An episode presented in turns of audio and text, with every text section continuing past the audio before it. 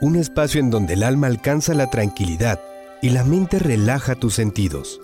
Bienestar emocional, un lugar para encontrar el equilibrio con la doctora Miroslava Ramírez. Hola, ¿qué tal amigos? Soy la doctora Miroslava Ramírez, psicóloga. Los momentos más críticos que nos está tocando vivir nos llevan a tener que aprender nuevas herramientas. De verdad, lamentarte dolerte o entrar en desesperación no va a ayudar. Necesitamos sobreponernos a la adversidad, pero de una manera firme, de una manera convencida, sin que nos flaqueemos, sin que colapsemos, sin que nos desesperancemos de una manera dramática. No vamos a desfallecer cada vez que la vida nos presenta un nuevo reto. La estabilidad no es constante, a todos nos gustaría encontrar ese equilibrio en lo emocional, en lo económico, incluso en lo físico, en la relación de pareja, en la relación familiar, pero todo eso es una constante de cambios, todo esto es una constante de desafíos. El cuerpo cambia, las emociones transitan, la economía no siempre está a, su máximo, ¿Por qué? Pues porque todas estas variables no están bajo nuestro control en un 100%. Es muy importante que, que entiendas que para cualquier cosa necesitamos las tres A's. La primera A es la actitud.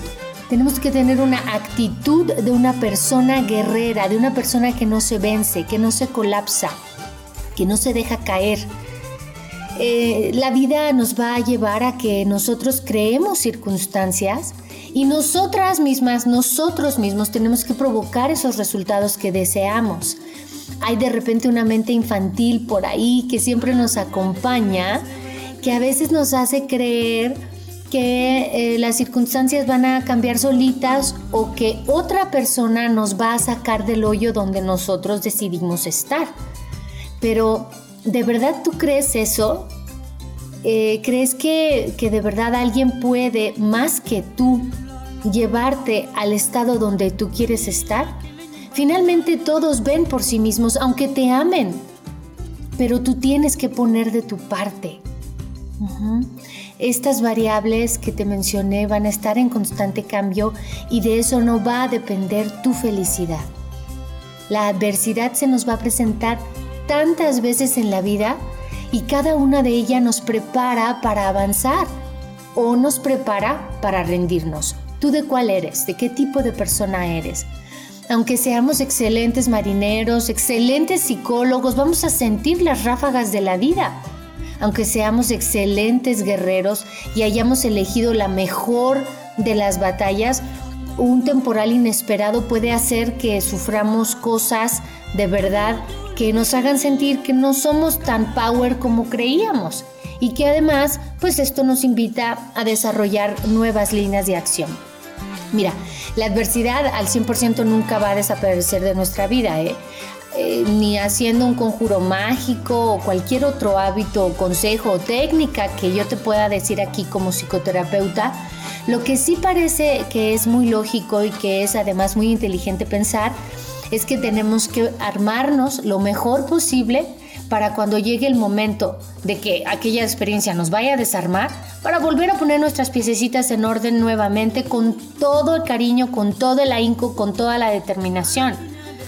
Pero a ver, necesitamos primero entender que altas dosis de paciencia nos van a ser muy, muy útiles no es un plato de buen gusto. Mm, no, la vida nos va a desagradar en muchos momentos. Muchas personas se van a intranquilizar cuando lleguen estas etapas donde la vida se pone tensa, pero sin saber que la intranquilidad juega en su contra. Tenemos que tener la paciencia y decirnos a nosotros mismos, esto va a pasar.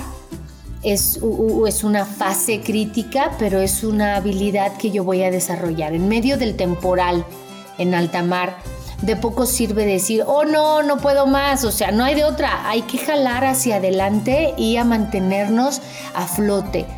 Quiero que sepas que si te dejas llevar por la impaciencia, esta va a multiplicar tu incapacidad, pero al triple. ¿eh? Otro aspecto, otra A, es el autocontrol emocional. Eh, cuando la vida nos, nos sacude, eh, pues solemos tomar los peores caminos porque nos ponemos pesimistas, porque nos tiramos al piso. Eh, las peores decisiones de nuestra vida vienen cuando el ánimo se pone negativo. Hay personas que se suicidan o cometen homicidios por la desesperación, por una idea que, que dejaron alojarse en su mente y que no supieron pulir y acomodar. Lo cierto es que las emociones están ahí dentro de cada uno de nosotros y son las responsables de nuestras decisiones. Así que hay que ponerle nombre a lo que sentimos, hablarlo, externarlo, ponerlo en palabras para que esto pueda darle lugar a la mente para ordenar esas ideas y poner eh, cartas en el asunto para frenar cualquier eh, actitud destructiva con nosotros mismos o con los demás.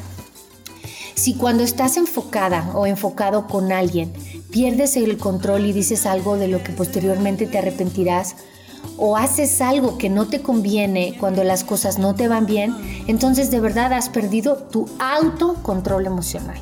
Y este de verdad es la clave emocional. Conocerse, autorregularse, controlarse, conocer al otro, gestionar la relación con el otro.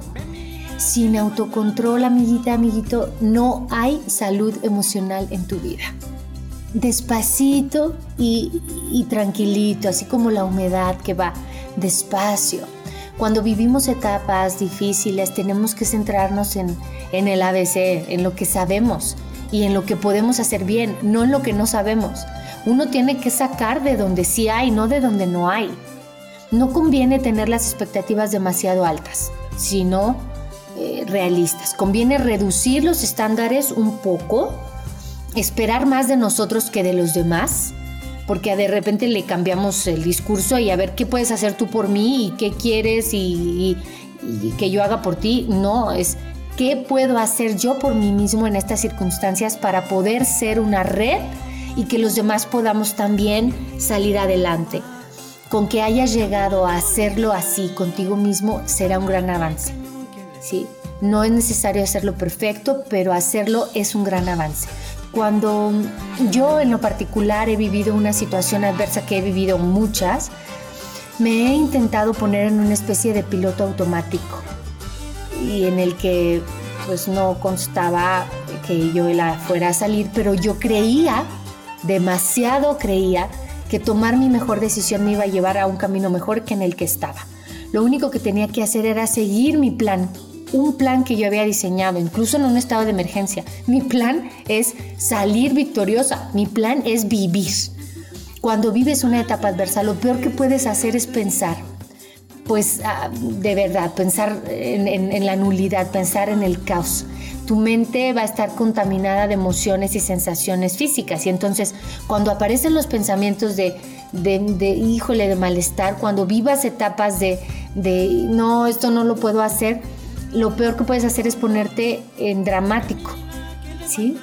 Eh, limítate a hacer tu plan personal de salir adelante. No pretendas hacer más de lo que puedes, ni pienses demasiado. Solo actúa en modo automático optimista.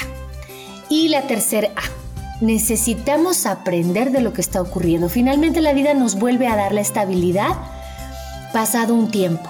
Esto va a transitar, piénsalo constantemente, nada es permanente.